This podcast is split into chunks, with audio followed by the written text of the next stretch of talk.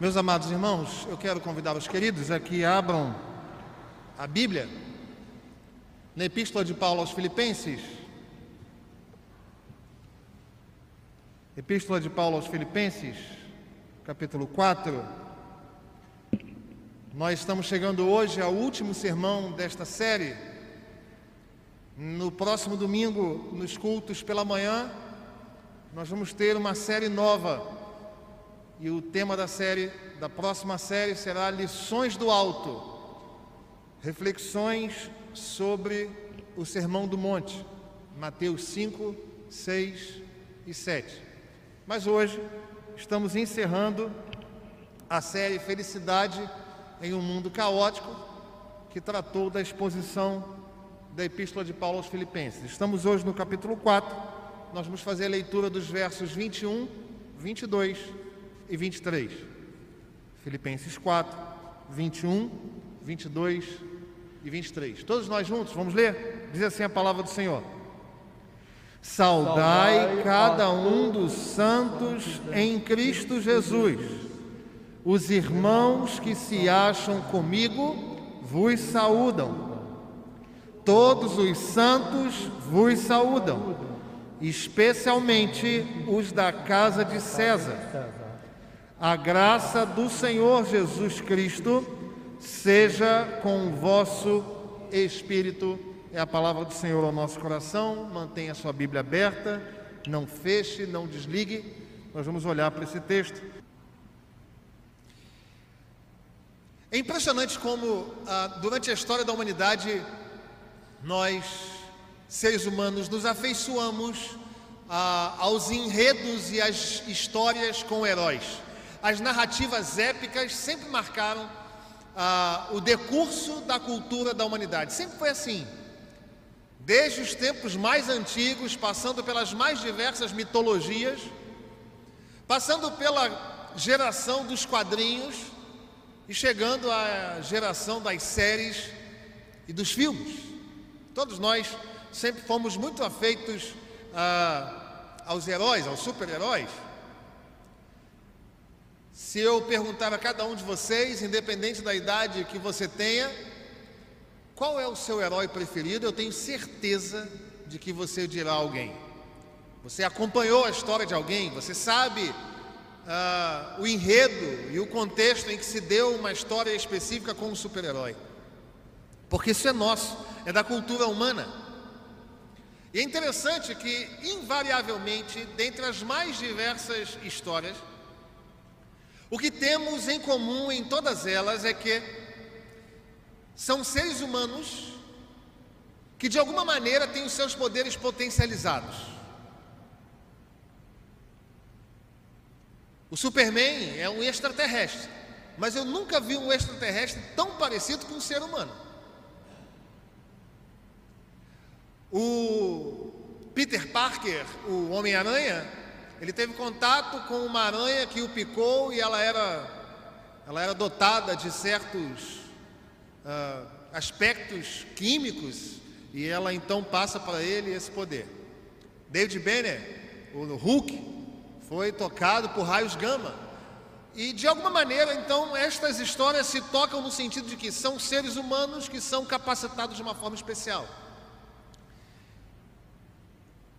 Os super-heróis ah, tocam o nosso coração e gostam uh, de marcar a nossa história em razão de que nós inconscientemente projetamos nos super-heróis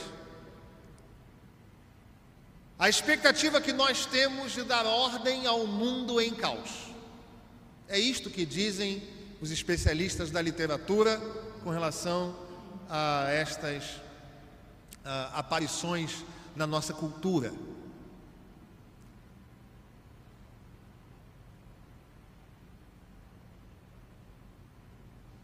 O texto que lemos não fala de um super-herói, ele se encontra na Bíblia.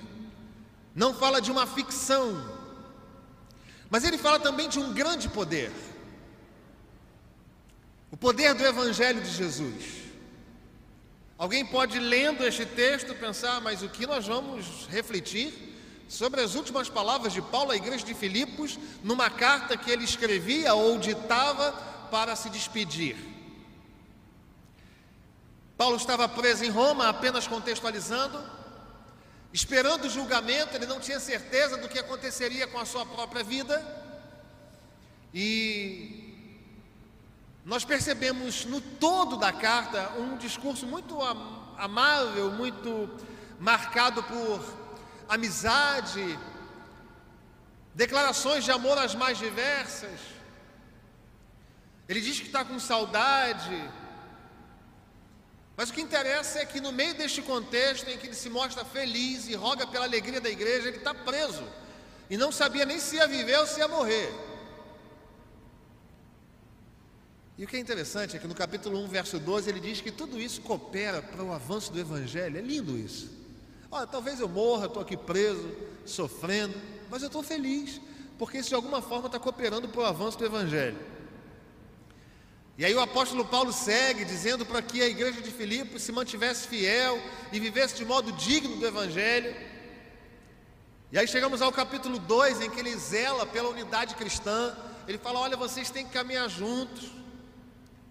E ainda no capítulo 2, mas já a partir do verso 5, ele fala que esta união, esta unidade da igreja só vai acontecer se nós formos humildes como Jesus. No início do capítulo 3, ele toca, fala de uma heresia, toca em uma heresia que estava entrando na igreja, em que os judaizantes estavam dizendo: Olha, Jesus não é suficiente, não. Vocês vão ter que uh, obedecer à lei, vocês vão ter que passar pela circuncisão. Esse é o capítulo 3. A partir do verso 12 do capítulo 3, o apóstolo Paulo continua rogando aos crentes de Filipos: mantenham o seu foco em Jesus, olhem para Jesus, vejam o exemplo dele, três grandes poderes você que é envolvido pelo Evangelho de Jesus, você tem que conhecer esses três poderes, você tem que viver esses três poderes nessa, nesses três versículos finais. E você que gosta de anotar tema do sermão, então eu vou falar qual é o tema. Eu quero re refletir com você nessa manhã sobre o poder do Evangelho. O poder do Evangelho nestes três últimos versículos, nós poderíamos destacar muitos outros aspectos deste poder do Evangelho, mas quero olhar para estes três últimos versículos, portanto, permaneça com a sua Bíblia aberta. Diz assim o verso 21, ah, relatando para nós o primeiro poder do Evangelho: Saudai cada um dos santos em Cristo Jesus. Os irmãos que se acham comigo vos saúdam. O primeiro poder do Evangelho é que o Evangelho do Senhor envolve a totalidade dos santos. O apóstolo Paulo então está escrevendo e ele diz o seguinte para a igreja de Filipos: Igreja de Filipos, eu quero que vocês leiam esta carta numa reunião em que todos possam ouvir, mas caso haja ausentes, seja pela escravidão, seja por enfermidade, seja por qualquer outro motivo, eu quero que você leia para eles. Saudai cada um a palavra grega para cada um é paz, só que transliterando é PAS na nossa língua, transliterando o som. E o paz no grego significa individualmente. O apóstolo Paulo está dizendo para a igreja de Filipos o seguinte: vocês não vão ler assim genericamente, ler para o público e se alguém faltar, problema de quem faltou. O apóstolo Paulo está dizendo o seguinte: no Evangelho de Jesus, todos estão inseridos, todos os santos são incluídos. De modo que no Evangelho do Senhor não há segregação, de modo que no Evangelho do Senhor não há separação. E é interessante que o apóstolo continua dizendo assim: ó, saudai cada um individualmente, mas saudai a quem? Aos santos, aos separados, hagios aos escolhidos, os separados pelo próprio Deus. Com isso a gente entende que o, Evangelho envolve a todos, porque parte da premissa, parte do princípio de que todos nós somos irmanados no mesmo sangue, filhos do mesmo Pai, somos iguais. E é lindo continuar lendo. E enquanto estava estudando sobre esse texto, muitas vezes eu chorei. Porque nas primeiras leituras eu falei: Senhor, o que eu vou compartilhar com a minha igreja nesses três versículos finais? Mas lendo, orando, meditando, estudando, muitas vezes a minha Bíblia ficou marcada com as minhas lágrimas. Porque a palavra de Deus diz: saudai a cada um dos santos e que estão em quem? Em Cristo Jesus. E aí nós vamos estudar um pouquinho esta preposição em. A preposição em significa dizer que alguém está fixo em um lugar. Expressa a ideia de posicionamento fixo. Mas não apenas isto, a preposição em expressa uma ideia de estado, de mudança de estado. E além disso, a preposição em expressa o lugar para o qual se vai procurando descanso. E não é lindo pensar que esses irmãos estão em Cristo, queridos? Eu vou fazer você entender. Eles estão fixos, com os alicerces firmes em Jesus, vivendo um novo estado proposto em Cristo Jesus. E num mundo todo cheio de perseguições e angústias, eles buscam descanso em Cristo Jesus. Ora, o que isso tem a ver comigo e com você? O que isso tem a ver comigo e com você é que no Evangelho do Senhor, todos os santos estão envolvidos. Você e eu somos iguais na presença do Senhor. Somos santos separados pelo Senhor, para vivermos nele, fixos nele, com mudança de estado e descansando no Senhor. Esta é a nossa realidade.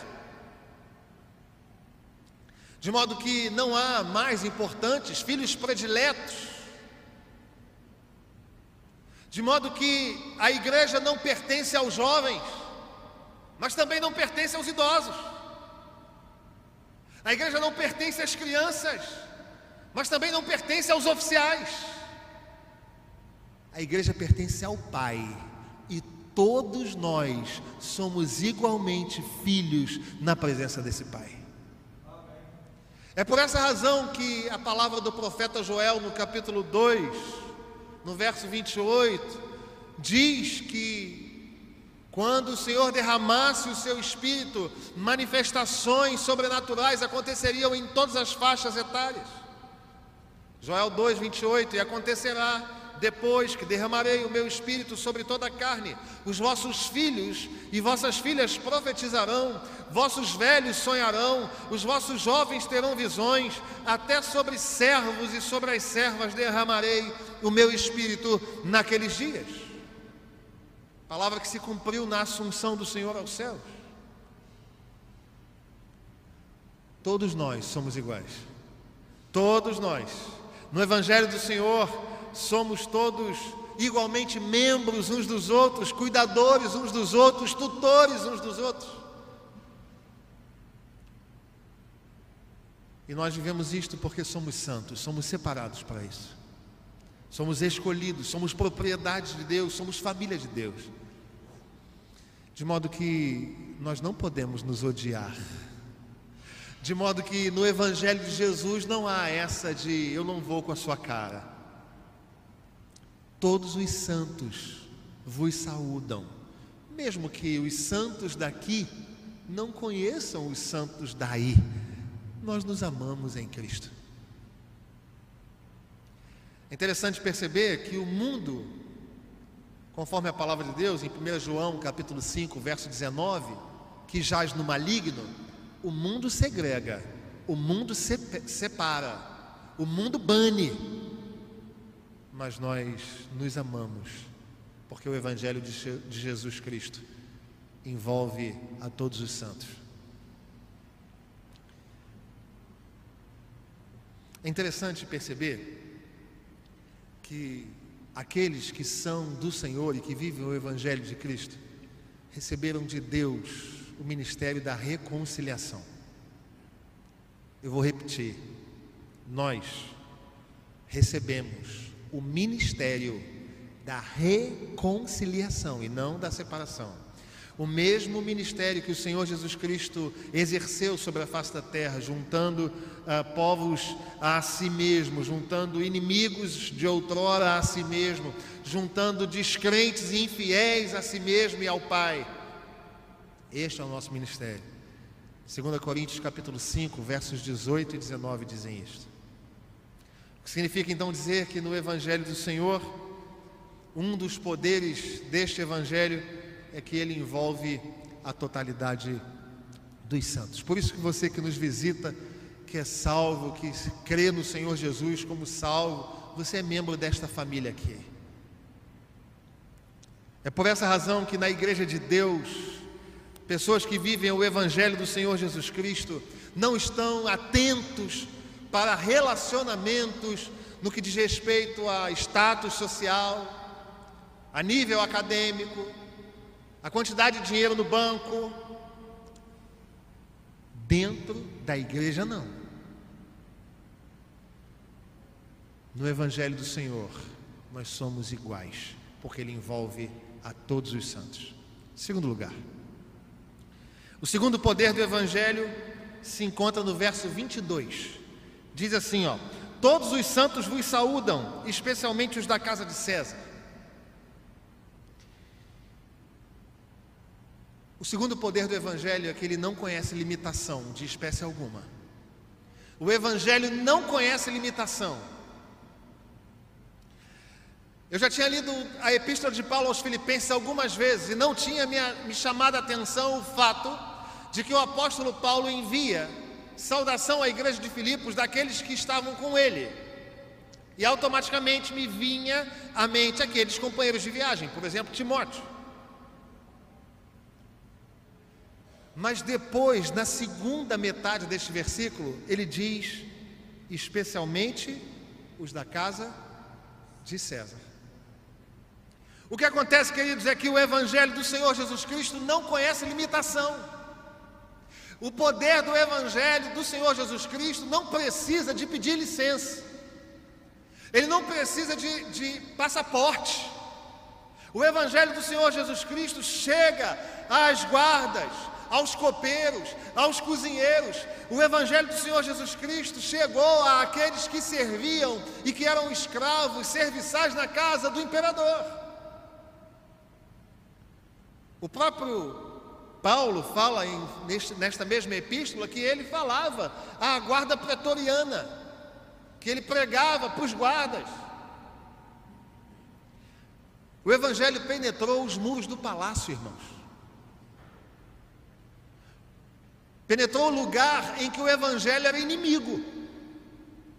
Apenas para contextualizar, o império perseguia a igreja, perseguia aqueles que eram do evangelho.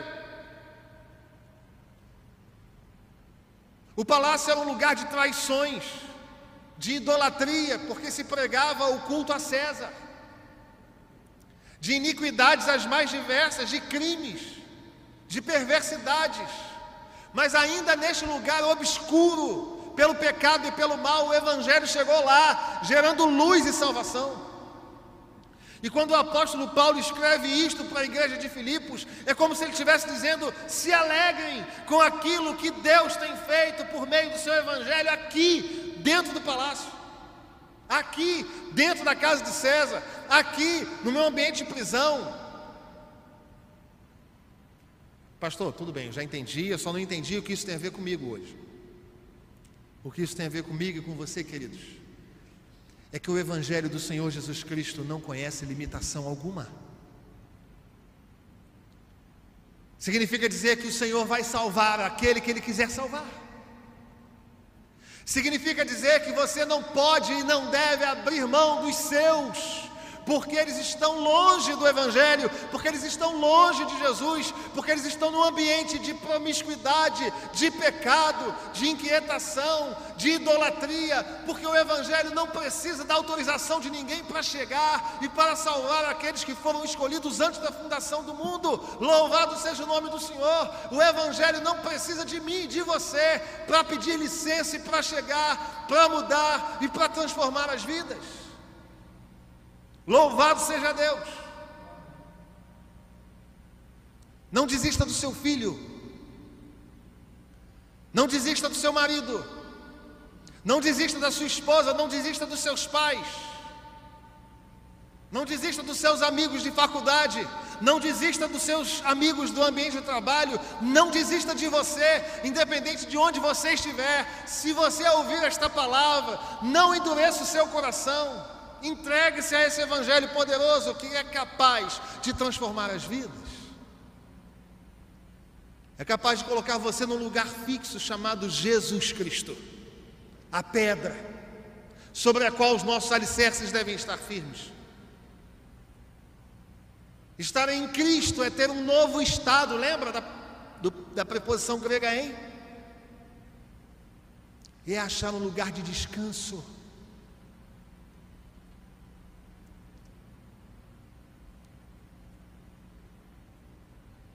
Isso me faz lembrar Lucas 15, queridos. Quando o filho pródigo estava longe de casa, comendo do lixo, e o Evangelho do Senhor o toca, e ele cai em si, e volta. Você que nos ouve, seja presencialmente ou remotamente, se você está longe de Jesus, se você resolveu caminhar sozinho, e está cada vez mais longe e se enxerga como alguém sujo, o Evangelho do Senhor Jesus Cristo não precisa da sua autorização. Se você está entendendo essa palavra, é porque o Espírito Santo de Deus já está falando ao seu coração: volta.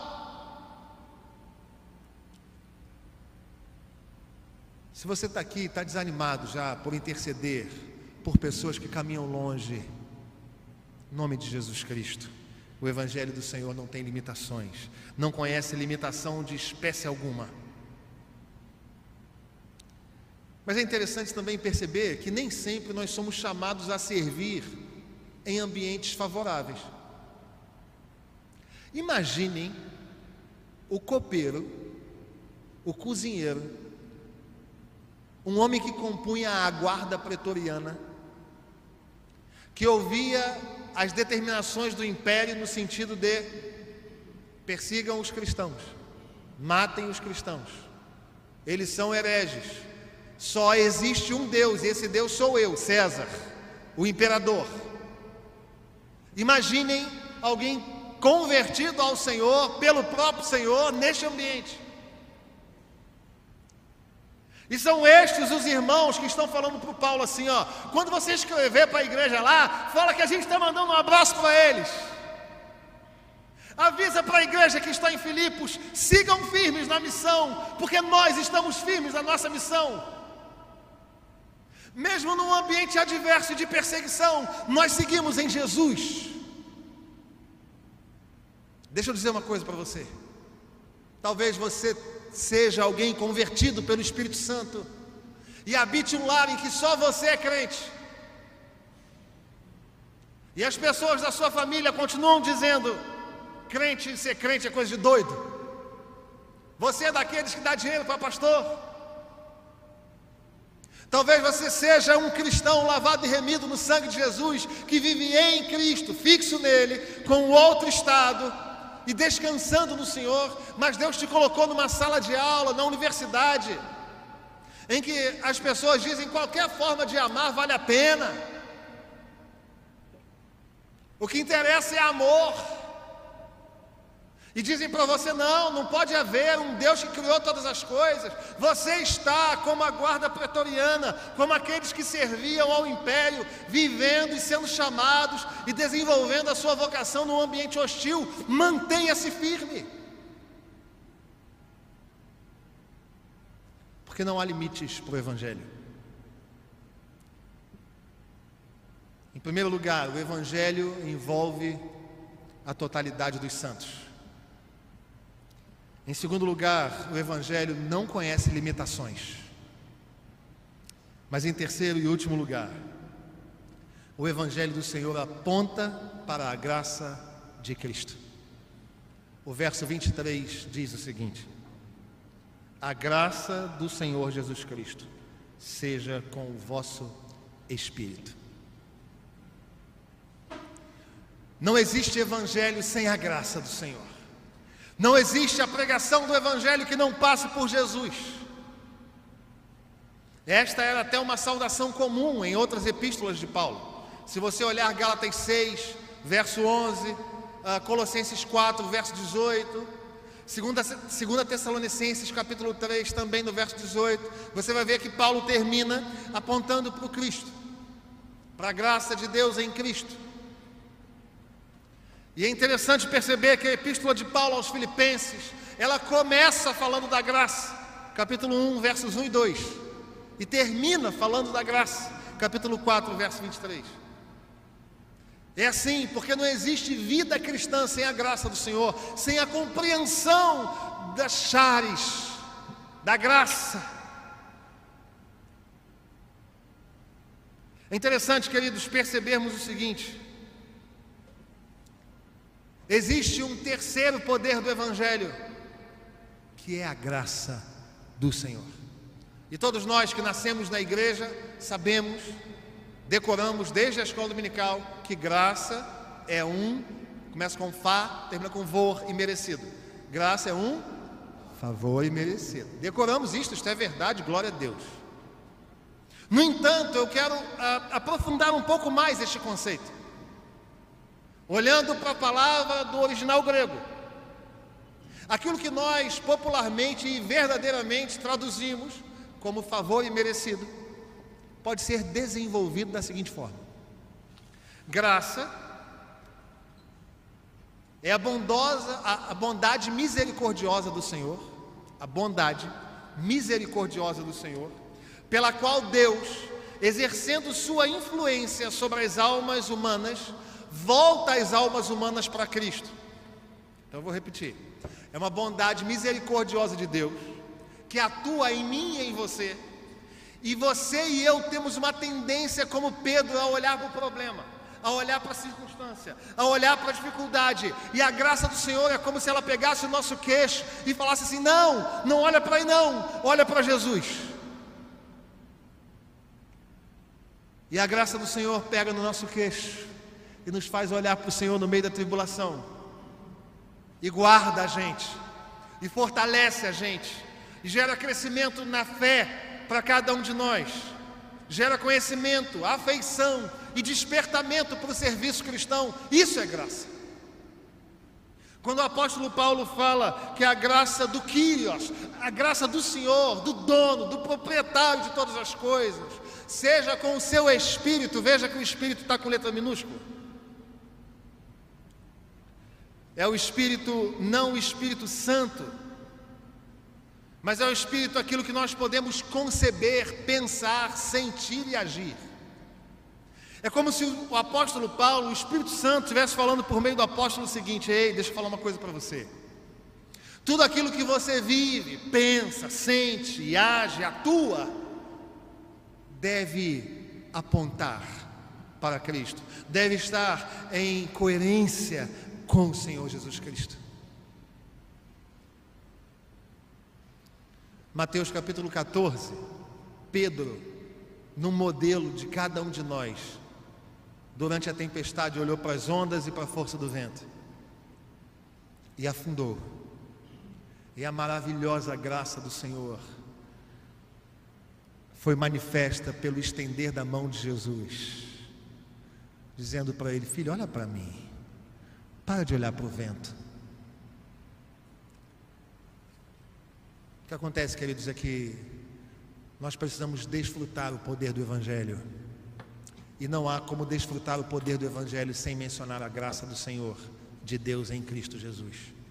Não há como pregarmos o Evangelho sem olharmos para isso. Você e eu só somos de Jesus, só olhamos para Ele porque Ele nos atraiu, não foi você. Não foi porque você logicamente construiu um pensamento e um argumento coerente e falou: ah, é, de fato, irei ao céu, então vou abandonar esse tipo de vida e vou caminhar para Jesus. Não foi isso. Foi o Senhor que bondosamente misericordiosamente, te fez nascer num lar cristão, te apresentou Jesus, ou te converteu quando você estava longe e te atraiu e falou: Ei, há salvação para a sua vida. De modo que eu quero lembrar do encanto que acontece no coração humano por super-heróis.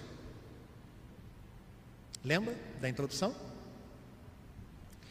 Este encanto por super-heróis no coração do homem é um grito de carência, é um grito de socorro, dizendo: nós precisamos criar uma ficção para ter esperança.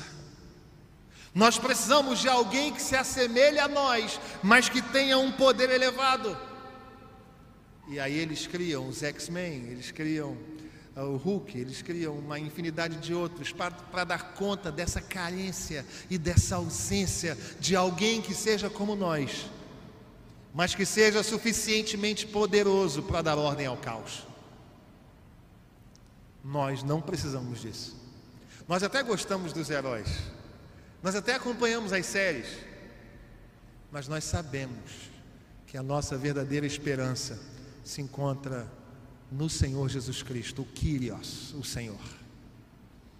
Aquele que deixou para nós um evangelho que envolve todos os santos, que inclui quem está sentado perto de você aí, que inclui você que nos acompanha de casa, porque no Evangelho do Senhor Jesus Cristo não há exclusões, todos nós que estamos em Cristo somos envolvidos. E este Evangelho do Senhor Jesus Cristo não conhece limitações. Eu quero desafiar você a continuar orando e buscando ao Senhor. Mesmo que aquele que divida a mesa com você na sua casa, no almoço, no jantar, esteja caminhando longe. Mesmo que você olhe para a vida desta pessoa, do ambiente de trabalho ou da academia, e diga, mas é um promíscuo? É um idólatra? é um inimigo da cruz. Ainda assim, você precisa amar essa pessoa e pregar para essa pessoa, porque se o Senhor quiser agir, Ele não precisa de licença. E em terceiro e último lugar, que a graça do Senhor Jesus Cristo inunde o seu coração, levando você a olhar para Ele, para o Autor e para o Consumador da fé, porque haverá o dia em que nós vamos olhá-lo face a face e nós vamos viver com Ele para todo o sempre. Que Deus assim nos abençoe, que o Senhor assim nos faça viver esse poder do Evangelho.